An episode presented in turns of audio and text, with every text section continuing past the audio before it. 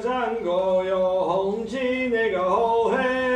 沙呀那后黑，红红那个后有红旗那个后黑，沙呀那后黑，扛起那个山沟有红大家好，欢迎收听这一期的原型剧场播客。呃，这一次呢，我们邀请到了青年导演赵翔来到我们的节目。大家好，我是赵翔，我来自山东，有点紧张哈。然后我我也是在八大读那个电影嘛。今天呢，我们是要来分享一下赵翔他的毕业短片作品。这部短片作品有名字没有？呃，目前叫一次别离，嗯，我不是很确定我后期会不会换，但是可能会有这个打算，也有可能不换，就是我们现在叫这个名字。其实这个故事，嗯、就很简单，因为我不是特别想做一些那种比较复杂的故事，你比如说好几条故事线最后融融合在一起，或者是交叉这种，或者是有一些跌宕起伏，或者是就是开头高潮结尾这转合起承转合这种东西，这是我不想做的。所以我当时写剧本的时候，我就是打定主意要把这些全都删掉的。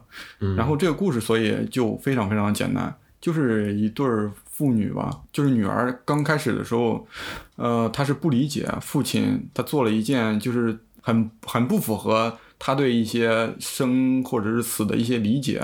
然后就是他父亲做了一件这种事儿，然后当然这是一个导火线，因为他的父亲是一个是一个中国传统文化的一个爱好者，然后他一直受这方面的影响。那个女孩就就很长时间就没有回家，然后她不知道怎么去面对她的父亲，因为她并不恨她的父亲，但是她无法理解，依然无法理解，就是那个呃她的父亲做了这些事儿，所以她一直自己是在外面的。后来父亲也是得了病，嗯。然后但是他没有告诉他，没有告诉他的女儿，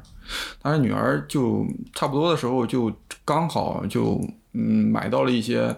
就是他小时候经常吃的一些东西，这些东西就让他让他回忆起了家里头的一些事儿，或者就是一些一些往事，就他就决定回家，正好父亲这个时候生病嘛，但是他一直都没有告诉那个女儿，所以这个时候相当于是他跟女儿的最后一次碰面儿。然后在这一段时间里面，他们也是经历了一些嗯事儿。因为我不是特别想，就是表明那个女这个女孩可能就真真正正完完真真正正完全的就理解了她的父亲，但是我还是希望有一个比较模糊的一个表达，嗯就是他是有那么一些理解，但我们又不确定他是不是真正理解，或者是不是不是真正接纳了父亲的这种做法，所以反正大概就是这么一个故事吧。嗯，我希望你可以跟大家分享一下你因为这次回国拍摄的这段啊、经历，有没有一些想法？对于你的电影创作呃方式和你作为导演这个职位，你的你是如何工作的？对比之前呃你的一些想法，也许会有一些新的变化之类的。对，那我就先说说我这次回国吧，因为当时，嗯，就是这个片子正好就碰上这个疫情嘛，我当时就就是本来之前是打算要回国拍，然后发现就是我核算了一下那个就拍片的那个预算嘛，然后发现就这样回国的话，预算会就提高很多，嗯所以我当时有考虑把一些场景换到这边来。我也我也是去找了很多朋友，然后就问他有没有这种类似的，因为我这个场景这个故事本身就是刚开始是设定在中国的嘛，嗯，所以有很多那些场景就是很中国化的一些，比如说那个小院儿啊或者是怎么怎么着的。然后我找了很多地儿都不是很满意，然后我朋友那边也没有什么就是很好的消息传给我，所以后来我就一咬牙一跺脚，然后就回去了。所以就成本这一块儿会提高很多。就是最终我也是回去了，但是这一次拍摄确实是遇到很多困难，包括刚就是刚入境的时候就需要隔离嘛。现在本来我回去的时间就不是特别长，原本打算可能就是嗯、两个两两三个月吧。但是你要隔离十四天或者二十一天，基本上头一个月就已经占一大半了。嗯然后有很多东西，嗯，你需要你比如说你要去做那个看景之类的，即便是你就之前已经看过，但是还是要导演、摄影师啊，或者是一些美术啊，要要去现场去看一下，就一块儿去的嘛。所以这一块儿要占一些时间，包括美术这一块儿，嗯，那个呃里面有一些房子，里面有一些布景，这是美术要干活的。然后这一块儿，如果他没有就真正看到那个现场那个场景的话，他们是很难就是就能实现我的那个那个想法。是是谁和你一起工作？这些剧组的人员？你你说主要有哪些人吗？还是对啊，就是这个团队是你的朋友，你是学生还是是怎么组建起来的？里面那个副导演，或者是还有那个里面还有一个制片助理，他是我的朋友啊，还有摄影师也是我的朋友，也是在巴黎认识的嘛。他因为毕业要回国，所以我就问他，就是你有你有没有兴趣，就跟我一块儿做这个片子。然后我就给他看了一下剧本，然后说大体说了一下这个片子到底就是讲了个啥。嗯、他说就挺就挺感兴趣的，然后我们就又一块儿拍嘛。正好他也回国，也也就就彻底离开法国了嘛，所以正好我们就一块儿做。然后其他的大部分人都是我在网上找的，然后我是发了一些招聘，然后他们会有就是对这个片子感兴趣啊，然后就跟我就稍微交流一下这个片子大概是什么呀。那你拍摄过程中你是如何跟各个部门进行沟通的？就比如说跟摄影的、跟做美术的，还有跟其他的一些助理啊，或者是演员之类的，就你有没有发现一些很困难的时候？这个困难是会很多的。然后当时，嗯、跟摄影这边其实还好，就是我们开拍之前很早的时候，我们就有讨论过这个片子啊，还有一些分镜之类的东西。他当时就是现场看了一下景，然后我们再具体讨论一下，因为有一些景可能那样实现起来不是特别的理想，或者是我我们还就是彼此会提出一些意见来完善这个就是这种拍摄手法嘛。然后最复杂的是美术，片子本本身预算就不多，再加上这次疫情回国，就各方面的预算都要就会会有一些上升。这个片子里面就是除了美术那边，其他的基本上都是免费的，就是没有工资，哦，就是免免费来干活的这种。志愿者，呃，差不多，就是就彼此，他们也能在这个片子里面增增长一些经验嘛，然后也、我我也能就是完成这个片子嘛，然后所以就是从大家从各个地方就赶过来嘛，然后美术那边因为情况不太一样，所以他那边是收费的。啊，当然不是美术自，就是美术他本人是不收费的，但是这个美术啊，包括什么道具之类的各种东西，那不是他自己，再加上他对我们家那一块的市场不是特别了解，他是从上海过来的嘛，然后他到那边来有一些，比如说二手市场或者是比较少的钱能买到质量差不多的东西的地方，他就不知道嘛。所以我当时就考虑再三，所以我们就做了一个比较新颖的一个合作方式。啊、当然也也可能不算太新颖，就是因为因为他已经来过这儿了，看过那个就是实地考察过那个场景，所以他帮我们就做了一个大概的一个美术的场景的那个图，然后我们这边有什么意见再稍微修改一下嘛。所以说实际操作起来，我们是现场是没有美术和道具的，所所有的人。都都在忙美术这个事儿，直到拍摄的前一天，我还在搞这个。就因为这个事儿，我就耽误了很多时间跟我的团队交流。你比如说灯光那边儿，还有摄影那边，因为因为那个因为那个场景最终做出来的样子跟我们预想的是不太一样的，所以我们的机位啊，还有一些镜头的一些设计啊，都需要改。然而我就一直在忙这个这这个美术这一块的事儿，所以就跟那一块儿就跟就跟团队那一块儿就缺乏很多交流，所以导致我们当时拍的时候进度会比较慢。比如说第一天会压一些进度，第二天又压一些进度，然后后面就越积越多，所以我们到最后的时候就要、就要赶进度，所以以后就会非常累。嗯，对，大概是这样。你刚刚既然提到取景啊，就让我想到，我想问你是怎么在通过剧情的取舍，跟你的对于故事的想法，你是怎么产生联系的？先抛开你跟摄影剧组这种需要通过技术去实现的这些沟通之外，呃，你对于地点的这些选取，在你比如说听到美术组给你的反馈之后，你有什么想法？你是怎么去实践到你的这个剧本中的？其实这些地点，在我写剧本的时候，我脑子里头大概就有一个，就大概的一个东西，就差不多会是这个样子，然后就比较符合我想要的。这是来自你的回忆呢，还是你的有一部分是回忆对，有一部分是回忆，有一部分是就是根据一些就各种情况就在脑子里面它自动叠加的一个一个场景，所以就有有有后来生成的，有一些因为回忆的因素而生成的，嗯，所以 反正大概是这个样子吧。因为你刚说了，就是工作进度被压了很多，那之后你跟摄影组之间，你们是如何保证一种尽量达到有效率的这种工作的？哦，因为有一些是外景，然后我们拍的时候就，然后再加上它那些就是内容不是特别多。而且又加上一些就是长镜头会比较多，所以会占时间。所以刚开始的几天还好，就中间几天拍内景的时候，然后会压的比较厉害。当时我自己也犯了一个就比较蠢的一个错误，就是我当时考虑到预算问题，我我就想着能省一点就省一点，所以当时没有跟剧组住一块儿。然后因为我家就当地的嘛，所以我就回家住。又丧失了很多的时间去跟我的团队交流，到最后一两天的时候就实在没办法了，我已经不能再再走了。那天就必须得就是把第二天的东西全都安排好，所以那天我们晚上就开了一个会，一直讨论到凌晨三点钟，然后就把第二天所有的东西就全都弄好。凌晨六点就是六点多的时候，我们就起床，然后就出发就开始拍。然后一直拍到晚上，就拍一天，那天特别特别的累。嗯，对。后来我发现，就是这种，就是这种跟团队，就晚上就我们在一块儿嘛，然后就就做一些交流，然后就是比如说你今天遇到一些困难或者是一些麻烦，为什么？然后。第二天的一些工作怎么安排？如果有这个沟通交流的话，然后第二天的时候我们进度就会非常快，而且当时我记得特别清楚，提前了一个多小时就把上午的任务给完成了。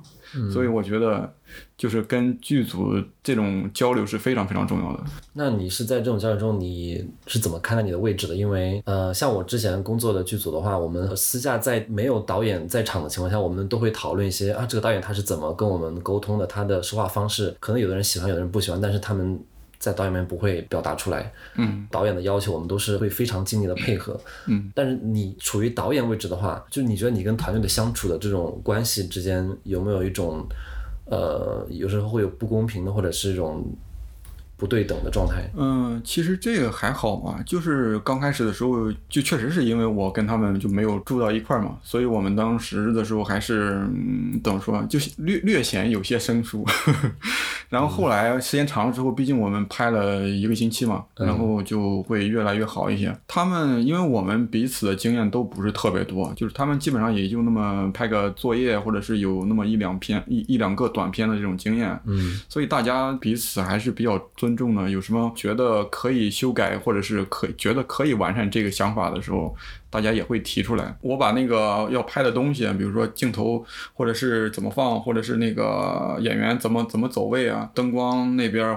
怎么大概一个要什么样一个效果啊？嗯，然后大概是这种说出来之后，大家会去执行。就比如说，那个那个演员从什么时候开始走位，机器从什么时候开始走，演员中间要做一些大概什么样的动作，在什么时候做这个动作，就是我交代的会比较细。虽然他们可能不太理解为什么要这么做，但他们知道怎么做，所以有很多就没有提。我不知道是不是因为这个。你以前的一些工作经历有没有这种像这次这样专业的以导演的这种角度去给演员讲戏啊这样的经历？以前我在本科的拍那个毕业作品的时候有过，就是基本上你自己拍你自己的那个片子的时候，都会涉及到跟演员大概讲一下是是个什么东西，只不过是复杂和简单的问题。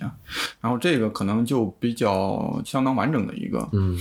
所以有些东西你要讲的会非常多。你比如说。可能我在这个片子里面的一些人物的一些，就是类似于人物小传的一些东西，可能就没有太展现。但是这个东西你跟演员交流的时候，你必须要有一个你给这个人物设定的一些东西，你要讲给他。所以到时候如果他不知道的话，他就很难去把控那个感情、那个情感，情感不到位，有时候就很难会有那个你想要的那个东西。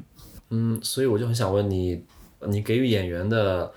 自由发挥的空间，在你看来是有多大的程度？呃，我会有一个大概的一个框架。你比如说，呃，先交代一下这场是什么，然后会有一个大概怎么样的一个情感，或者是大概会有一个什么样的情绪。然后，就像我刚才说的一样，会有一些比较细节的动作的一些表现。但是，就比如说两个动作之间还是有很长的时间的，这个时候。你是可以自由发挥的，嗯，就是只要那那几个点达到我的要求，你比如说我拿着茶杯，然后我把它放到另外一个地方，这两个点是我要求的。然后中间，你比如说你你怎么走过去，比如说出现了一个什么意外，东西掉了，然后拿起来，这都是没有关系的。这次拍摄总共持续了多少天？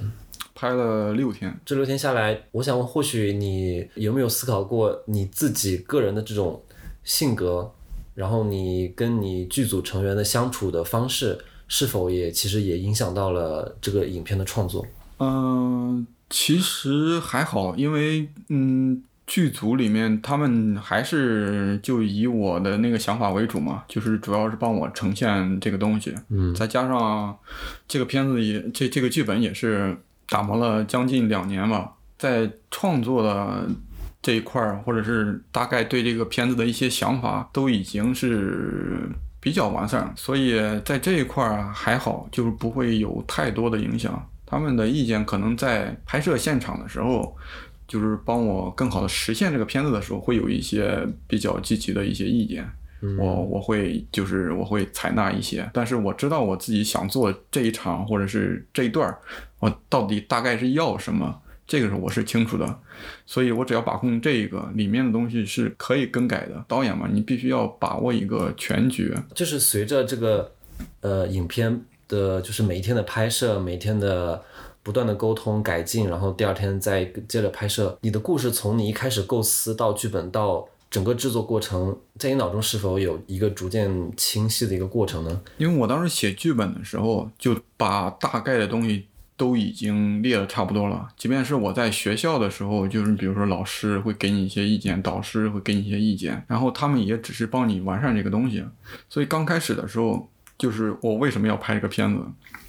我为什么要这么写剧本，嗯为什么他们会做出那样的动作？其实这是已经知道的。在我把这个剧本完全写出来的时候，这个东西已经存在了。当我剧本写完的时候，这个东西已经清晰了。后面做的是只是帮我完善这个东西，让它就是可能会提升一些高度，就是也也可以说是让它更加清晰吧。就它里面的那个唱歌的那段那个歌词是什么？因为我们我听得不是很清楚，有有方言有口音吗？这个当时我们上剪辑课的时候，老师也问过我，我跟他说，嗯，我也听不懂，没有歌词，它只有旋律和节奏。就是什么山沟啊、红色啊呃，就没有没有词，没有词，啊，嗯，就全是一些曲调。嗯他我当时是就是找了一些素材嘛，然后就给男演员，然后因为男演员本身就喜欢唱歌，所以我让他把这些素材就结合在一起，然后我说，嗯，不要不要不要有词儿，你你只要给我唱出来大概那感觉就行。嗯然后就比如说你哼哼哼哼了一个什么什么什么调，然后就都都无所谓，嗯，我我就只要这个啊我以为东西就行。是你是采的样，或者是找了其实这一个民是演员的谣自己创。作，嗯，等于说对，这这是原创。对，这是原创。那所以进入后期剪辑的阶段的话，最新的这个剪辑版本是你改过的第几稿？差不多第五稿、第六稿吧，因为第二版是改动最大的，因为第一版我是完全按照剧本来的。导出来之后，我发现嗯感觉不对，因为这个视听的一些东西跟跟文学性的剧本，呃，那些文字性的东西，就是完全对着来的话，给你给你的感觉是完全不一样的。嗯，所以我当时就按照剧本每一场怎么怎么是什么样，然后放在哪个位置，就这样完全按按照剧本来的话，嗯它给我的感觉是比较混乱的。因为剧本有时候你看完之后，你觉得啊这一场是比较次要的，那一场是比较主主要的，你主观上会有一个前后的一个一一个区分。嗯然后视听语言有时候给你的一些信息，比如说这场是是比较次要的，但是它的那个里面的一些画面和声音，就有可能让它一下嗯突出来。嗯对，嗯后来就发现这样不行，我老师也是提了一些意见，要不你就稍微规整一下。我想确实是应该这样。然后后来我就调了一些场次的位置，嗯，前面的调到后面啊，或者是后面的一些删掉，或者前面的一些删掉之类的。其实这里面我还有很多场次，很多的素材我都没有用上，有一些场次我是不想删的。但是有一些场次，就是比如说跟它相关的，或者前后的一些场次删掉了之后，有一些场次你再加到那个地方的时候，你会选显得感觉没有必要，对累赘。嗯所以我就索性就就直接删了，然后甚至有一些场次整场是删掉的。之后第二版本会比较清晰，一个大概的一个脉络就出来了。然后后面的几个版本基本上是做一些微调，比如说这个这个镜头。我要再加一些，再减一些，或者这个声音我要再稍微提高一些，降低一些，大概是这种微调，只不过是多少的问题。虽然你说的你不想找寻，你是想保留这个电影这种叙事性的简单简洁，但是在你电影里面，我还看到了你用了很多，你你还是故意混乱，就是打乱了一下这个电影叙事的，比如说谁就去世啊，然后到现在这块记忆这种穿插，你会用挺多场的，特别是开始的时候，让我以为你一直在后面也会保持这种方式，故意打乱所有的东西，但是到后面反倒越来越清楚了，所以为什么你会做这种这种选择，和你的兴趣在哪里？其实这个这个片子里面还有一个小特效我还没有做，所以我觉得有可能会以就是嗯，就是会会阻碍你去往那个方向去想。就是那里面有一场是那个鱼的血滴到盆子里那个地方，嗯那个地方是有一个小特效的，它它会慢慢的形成一个太极的一个图案。其实这个故事我把它打磨的非常的薄，然后就非常的简单。然后我的目的是在你就很容易理解这个故事的前提下，就不不会在故事上给你设置太多的障碍，让你去思考一下故事后面的问题。所以在这个后面的时候，我会想给它开一个口，然后这个口的位置大概就是在那个你看到那个特写后面有一个怎么说呢？有一个组合的一个一个镜头，然后然后后面它是分开的。嗯嗯嗯，想起来。其实这个口是在是在这儿，其实和这个剧本，你是想，我自己理解的，就是在你其实是想用和文学性有一点距离的。其实你现在说的就是和你的故事和文学有点距离，你是想要在 cinematography 在 image 上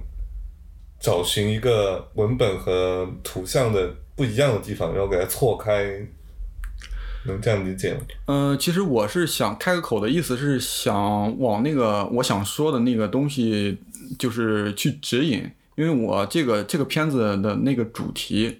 嗯、我我这可以说吗？可以说主题可以可以说，主主题就是关于生和死的一一些思考，因为因为父亲对于这个的理解跟女儿对于这个理解是不一样的，女儿更接近于就是普通人就大众的一些理解，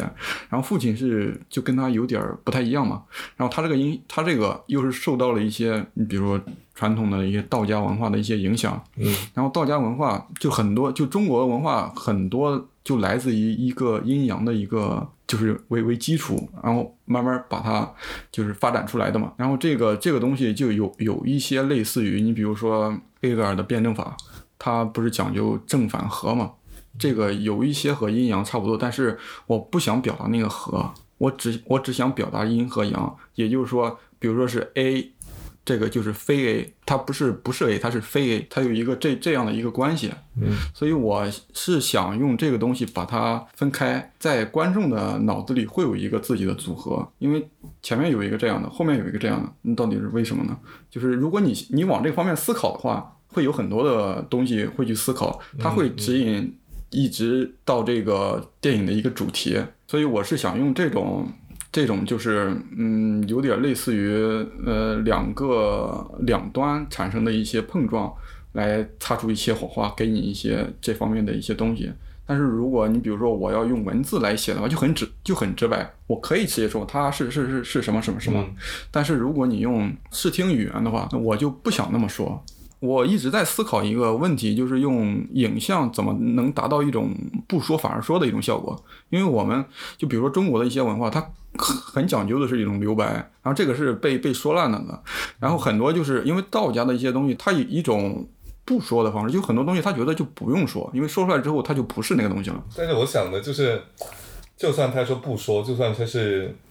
像你说的，他有我们有这样的传统，但是其实他说不说，他也是写出来，他也是文学性的不说，就是他写他写了不说，但其实他也是说，所以我我想表达的就是不说那个本身，而不是不说。嗯嗯所以这样的话，你就有可能，就比如说这这两个字不说，我我不是我不是说我给你讲不说是什么意思，然后我给你说的是不说这两个字，让你看到这样的不说，让你自己去体会。就是关键性很强。对，但你觉得你觉得你实现你现在还有百分之多少你正在做？你觉得你实现的情况怎么样？自己感觉怎么样？嗯、因为这个片子有有一些东西我是拍出来之后，后期才逐渐给它完善的。就是前期的时候，我预想的那个就是那方面的东西，那那些手法和方式，当我剪辑的时候，我发现它没有很好的达到我想要的效果，所以里面你比如说那个合成的那个，那个如果我之前有预想的话，我可能不会让，就是不会以这种方式来呈现，我可能在前期拍的时候，我就已经想好怎么拍，后期我要怎么把它给剪出这种效果来，嗯嗯然后这这是我后期的时候，嗯，就是改的，所以我目前能用的手法，我能想到比较好的手法，就是以这种方式来呈现。所以就是一直在在思考这个这个手法怎么样去完善它，让它更好的表达。但是这个东西，嗯，我我只是，当然这只是其中的一个小方面，就是这这个片子就是是是我在，因为这这个主题是我一直在做的，从刚我刚刚我进大学的时候开始做的一些东西，都是在这方面的一些尝试。这个片子算是我目前就是有了一些比较明显明确的想法的时候的第一个片子。之前有很多的片子的尝试，他们就是感觉还是没有，就是跟我想的那个东西还是差一点儿。然后这个东西是这个片子是已经更接近于我想说的那个东西那种方式，所以算是、嗯算是一个点吧，我这个思想的一个演变的一个过程里面的一个点吧。那目前这部短片，它从它的每一个镜头内容到镜头之间的蒙太奇的剪接，有没有达到你所要想要通过你的电影里面这种简化，呃简化式的这种电影语言的这个程度呢？差不多，因为前面的就是就是根据就是嗯根据剧本来的那些东西，是我已经想好的，我怎么样把剧本进行简化，怎么样把画面的内容进行简化，然后在剪辑这一块的时候，我当时就没有设想太复杂的一些手法，所以这些都是很简单的，所以我不想在这一块儿就是给观众设置更多的一些理解上的障碍。去就是就是就可能你看到这个点，你一直看不明白，然后你一直在想，可能你就一直停留在这个点上了。然后我就是想说的那点并不在这儿，所以我就不想在这一块儿设置更多的障碍，所以就会嗯比较简单一些、流畅一些，然后就慢慢就进行下来嘛，就这样。对，我觉得我要提个问题，嗯我觉得是我很想知道，就是反倒最开始为什么你想要做一个简化电影？为什么你你不喜欢或者你不偏向那种结构性很强的电影？这个可能跟我的电影启蒙有关系吧，因为我刚开始我在我也是在国内读读完本科过来的嘛，然后我不是学电影的，我是学摄影的，但是我是学影视摄影那一块的。嗯，我们当时的更多的一些，我们也会拍一些就是片子啊什么的。当然，我们我们从那些正统的教育也也是知道的，你比如说好莱坞经典的一些叙述叙叙事模式啊，然后还有一些就是就是经典的一些剧本结构啊之类的都是知道的。但是当时我看到了一个老师的一些东西，就比较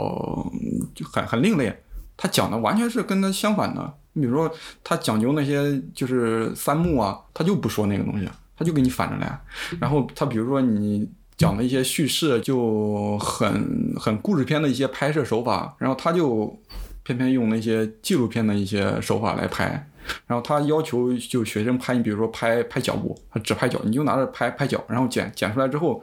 就各各种走路，各各各种脚，然后剪出来记得他名字吗？是谁？他叫周传基，他是北京电影学院的一个一个老师，就感觉 挺新颖的，就很少在学校很少有人跟你说这样的东西。然后我就一直看他的东西，包括他写的、他出的书，还有他的一些视频的一些讲座。因为那个老师讲的更多的东西不是美国好莱坞的东西，他也有美国，他是美国那种独立电影啊，或者是就是小众的一些片子会比较多。更大一部分是他把侧重点是放在了欧洲这边，所以我看欧洲电影是从他开始的。他会就给你讲一些，就分析一些欧洲的一些片子大概怎么怎么样，怎么怎么样。然后包括呃巴赞啊或者是那些就是电影手册啊，我都是从他那儿知道的。然后后来就对这个挺感兴趣的，然后就一直做这方面的一些尝试。啊，为什么你选了简化作为你的方法，不是复杂？因为现在很流行就是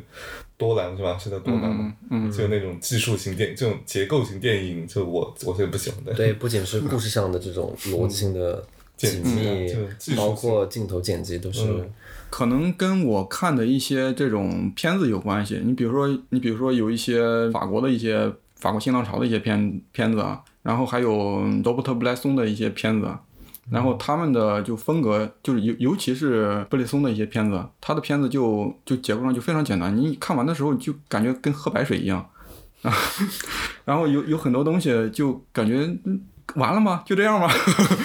呃，大概是这种感觉。嗯然后就很很吸引我。当然，这不是我最终决定要要这么做的一个原因，还跟我自身有关系。因为我从小就不怎么爱说话，嘴笨，这这这种说法，我就我就发现电影你可以不说话，然后表达出你的一些东西。就是刚开始的时候是这么想的，然后对电影也有一种这样这样的一些理解。但是后来来了欧洲之后，发现就是因为毕竟你是外国人，然后即便是你的法语说的再好，你的英语说的再好，它也不可能达到母语的水平。我当时上课的时候发现一个很有意思的现象：教室里在放电影的时候，有一些搞笑片段的时候，第一波笑的他总是说母语是法语的人，然后后面有一些法语好的人他才开始笑，最后那些就憋不住的才笑。然后对，然后然后后来还有一些就是没有说话的一些搞笑片段，大家是同时笑的，所以我发现。呃，我觉得有一些东西语言会是一些障碍，但是语言它不是一个累赘，嗯所以我觉得干嘛不不把它做的很很简化嘛？语言就就是让让它做到，就把那个边界、国界的那些东西，就把它削的更薄一些。因为你比如说情感、动作，或者是一些里面你用一些动作或者是场景表现出来的事情，它根本不用说，所有人都知道它发生了什么。就很很简单的那种，你根本根本一个字儿都不用说。我我就想朝这方面发展，然后后来因为因为我是一直会看一些就是中国传统文化的一些东西，然后我觉得，比如说，嗯、比如说道家的，因为我比较喜欢他那一块儿，嗯，所以我会看一些就是《道德经》或者庄子啊、老子之类的一些东西。然后我觉得我不用语言的话，我可不可以就把我，因为我我已经就是看了很多这种东西了，我有想把这个东西表达出来的欲望，然后我可不可以就把这个东西表达出来？如果用文字的话，那很容易。但是如果不用文字的话，我怎么把它表达出来呢？就我不是很喜欢那种，就是我单纯的用一个符号来代指一些东西。嗯嗯我更倾向于的是那个符号，在我这个片在特定的一个场合里面，它有一个特定的含义，这是它的一个代表含义，这这是我能接受的。但是如果你生硬的把它加进来的话，比如说它就代表什么，所以嗯，或者是所有人都知道这个东西代表什么，就是那种超验主义，西方超验主义很容易。对，所以我我感觉这个是一个，这是一个基督教的这种传统啊，就是。对对对，所以我不是很喜欢这种东西，然后我更更倾向于的就是我给它设定的一个场景，嗯。它在这个场场景里面，它就代表这个意思。我之前也是，就是因为我自己思考关于 abstraction，就是关于抽象化，嗯。就是像亚洲抽象，不管是道家、佛教或者是印度教，嗯。他们很早就有这种像抽比较抽象化的图像，嗯。就他们的抽象化就不是那种有一个明确的指向，比如说基督教，嗯他说这种不可指明上帝，或者是伊斯兰教不指明不能指明的是阿拉是真主，是吧？嗯嗯。但是在道教里面，这种抽象化，它其实指向的是，它是需要转化，它需要流动，它需要在，比如说它在《道德经》里说，它要变，它要转化，它要从一变二，就它它它一定要流动起来，它才能呈现这个这个虚这个抽象的东西。这个逻辑是完全和西方的这种逻辑是不一样的，就是就刚才你说，然后想到，所以我有一阵有一阵子我也是在思考这个问题。你比如说，就很多人都都在说中国就没有哲学嘛，然后我不是说否定或者肯定这一点，我只是说他们的一些就是在在这方面的，你比如说我们暂时可以不用哲学来。称呼道家可以用它用一些理论的词来称呼，但这个没有关系啊。然后在西方这边，它就是我们所称的西方，或者是这个词儿，全都来自于西方，或者是古希腊什么什么的。我发现他们的一些逻辑就是怎么说，它再绕，或者是再抽象，或者再给你一些就是定义，或者是编造出来一些词儿啊，它也是一种就是人人的一种逻辑。嗯，然而在道家里面，它有一些就是就超出人的一些逻辑的东西。我不是说哪个好哪个坏，嗯嗯就是他那边可能会，就比如说在自然界中有一些什么样的一个现象，我们就无法理解，就可能跟我们就就逻辑上就相反。比如说我认为的那个美，可能在那儿它就是丑，那你怎么看它也不是，它也不是美，它也不是丑啊，就是跟我们就说的就就不一样，所以我们不能理解。但是这种逻辑它不是不存在，就是这两种东西的一个结合，它就有可能再造出一个。就是我们怎么说呢？我们嗯，可能在人类不能达到的一个思想上不能产生的一个东西，因为它已经超出了我们的一些逻辑，一我们的一些想象。道在道家这一块儿，它是一个类似于一个嗯终点的一个一个原点的，就像相当于什么基点的一个东西，一个一个类似这种东西的一个存在。所以我当时就在想，如果只是我们能理解，或者是我们觉得我们不能理解的东西。来共同组成这个东西的话，它可能不够，所以我觉得它有一些我们能理解的，我们不能理解的和和我们觉得它不能理解的一些东西，嗯，所以他们就很多很多东西加起来才能达到那个点。所以有时候我会觉得，就这种一个逻辑的反面，就可以以这种单纯的还原这种反面的形式，把它放到画面里面。就电影里面，当然它不一定可能是就能达到那种就是哲学上的那种高度，但是就是因因为我们能做出来，它可能已经不是本身那个东西了，但是我们可以假定它就是这个东西，所以就是就是以以这种方式来呈现。那那你觉得你的电影它是一种一个模型，就是通过你的模型来达到这种我们不说哲学，说道家思想上的这种你刚才说的这种。正面、反面和非正反的这种，你觉得你的电影是是一个思想的模型吗？呃，在一在电影的一些，就比如说我为什么会拍这一段，为什么会有另外一段，为什么他们两个的位置是在彼此会在这个位置，这种可能跟我的一些模型概念有关系，因为有很多东西，你比如说我们的一些抽象化的一些东西、一些表达，如果你不把它现实化的时候，你是根本就跟除除了我们用语言交流，我们是根本没有就很很难有其他的方式去呈现的。也是也是物质，也是。对我我们要把语言写出来，但是语言跟你的那个说的那个话，它并不是，就是说它是有一个对位关系，但是它也相当于一个模型，文字相当于一个模型，来来指代你的语言说的那个东西，所以嗯，它本身就是一个模型。然后我我只是更倾更更倾向于把这种东西。放到更现实的，而不是不是以那种文字的形式出现，是另外一种东西，嗯，来来呈现出来。对啊，最后想就你现在可以稍微向我们解释自己的方法，解释庄周，就是刚才里面那几句话吗？啊，你说那个那个故事是吗？对，那故事庄周梦蝶的故事，就刚才他引用在电影里的那几句话，你自己有。怎么想的？其实那个那个故事，我把它放到这个电影里面的一个原因，它原就是就是我们理解的那个那个故事，就是很简单的那那字面的意思。但是但是你你要把这个整个片子联系到一起，它只是提供了一个线索，各种线索堆积起来之后，会有一个指引指引向这个片子我想做的那个主题。所以我想就是最终还是指向这个主题。所以你如果单纯的把那个故事拉出来的话。它就是那个意思，它就是我们就所有人都知道那个那个意思。但是我自己认识的，我就很容易被分散。一开始我听第听第一遍这个句子的时候，因为本身我就了解这个故事，嗯，然后我就会被梦，因为可能是受自己受训练，关于艺术理论这种训练，嗯，关于梦，关于蝴蝶，关于这种。嗯，叫什么本体论和对象这种转化，我就诗意这种流动，我就很容易被受那个影响。直到我看听第二遍、第三遍，我才看到你最后那个物化，它最后结束，那句子就物化，我才知道，我才开始联系，就是好像你是对，你是不是对梦这个不是很重要？梦这个东西不是最重要的，是最重要想表达就是物化这个。对，就是一个就是关于生死的一个问题。你比如说生生和死的一些物化，生或者是它就是死，或者是死它是生的另外一种转化形式啊，或者各各种各样这种东西。当然，这是这是我说出来的，我只是想表达这个感觉。所以，如果单纯的你跟我说这个里面表达什么，我现在用我的话，就刚才那些话来说，他我想表达是这个意思，但是我并不想把这些这么明确的句子放到那个片子里面。我想做的是这个感觉，让你也有其他的关于生和死的理解，因为我比如说什么转化啊，比如说生和死啊、平等啊，或者怎么怎么着，这些线索我已经放进去了，然后看你怎么组合，那是你的事了。这种你这种逻辑就就很反逻辑，就是一种就是逻辑是另外一种方式的逻辑，其实。因为西方逻辑就是像形而上学的就是要推导嘛，那个句子就要这样说，但是嗯。就有另外一种文学形式，就是像哈扎尔词典，就是引用了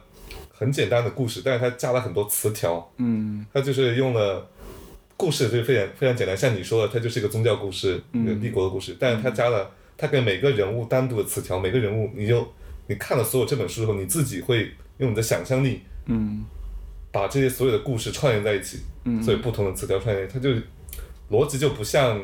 西方小说或者经典小说这种嗯，告诉你指引着你往下走，对它就有点撤销这种这种联系性。对，所以这也是我在努力朝这个方向做。嗯，我也是。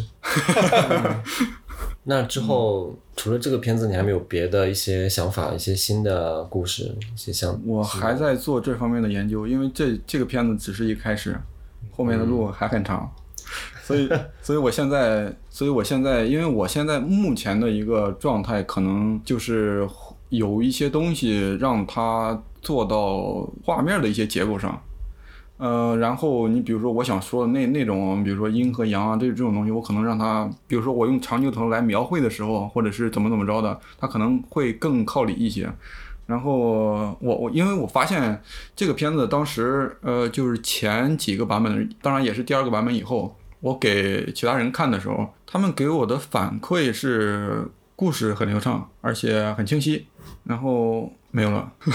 我觉得还还好，就还是会有点阻断，就是嗯，那这个当然会有，就是不像是那种经典叙事，因为嗯一一环套一环嘛，它肯定会有中断的。就是说大概这个东西都明白，都是这个东西。嗯然后我我就想问他，你有没有就感受到一些故事之外的东西？嗯，然后没有，所以我觉得有一些东西需要让它更明显一些，所以我可能会在呃剪辑这一块儿，或者是在一些影像的组合上可能下些功夫，但是现在我还没有一些具体的一些东西可以说，我现在还在思考这个问题，嗯，嗯所以目前是这个状态嘛。就我感觉他在做个很很难的工作。其实他说他不想做关于语言或者不想过关于叙事，但其实他越不做这个，他其实和那个更近，就越需要去要起码你要分辨得出来你做你在做什么。对对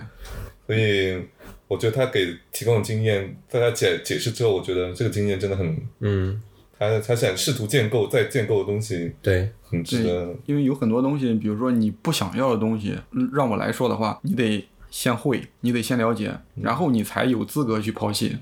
对，所以你比如说，我不想做语言，我不想更多的做语言，我不想更多的做叙事，但是你得会，你才能把它简化，要不然你根本不知道怎么做。嗯，是的。好，那么这一期的播客节目就到这里了，感谢大家的收听。感谢赵强来参加我们的电台。也谢谢你们，好，我们下次再见。好，拜拜。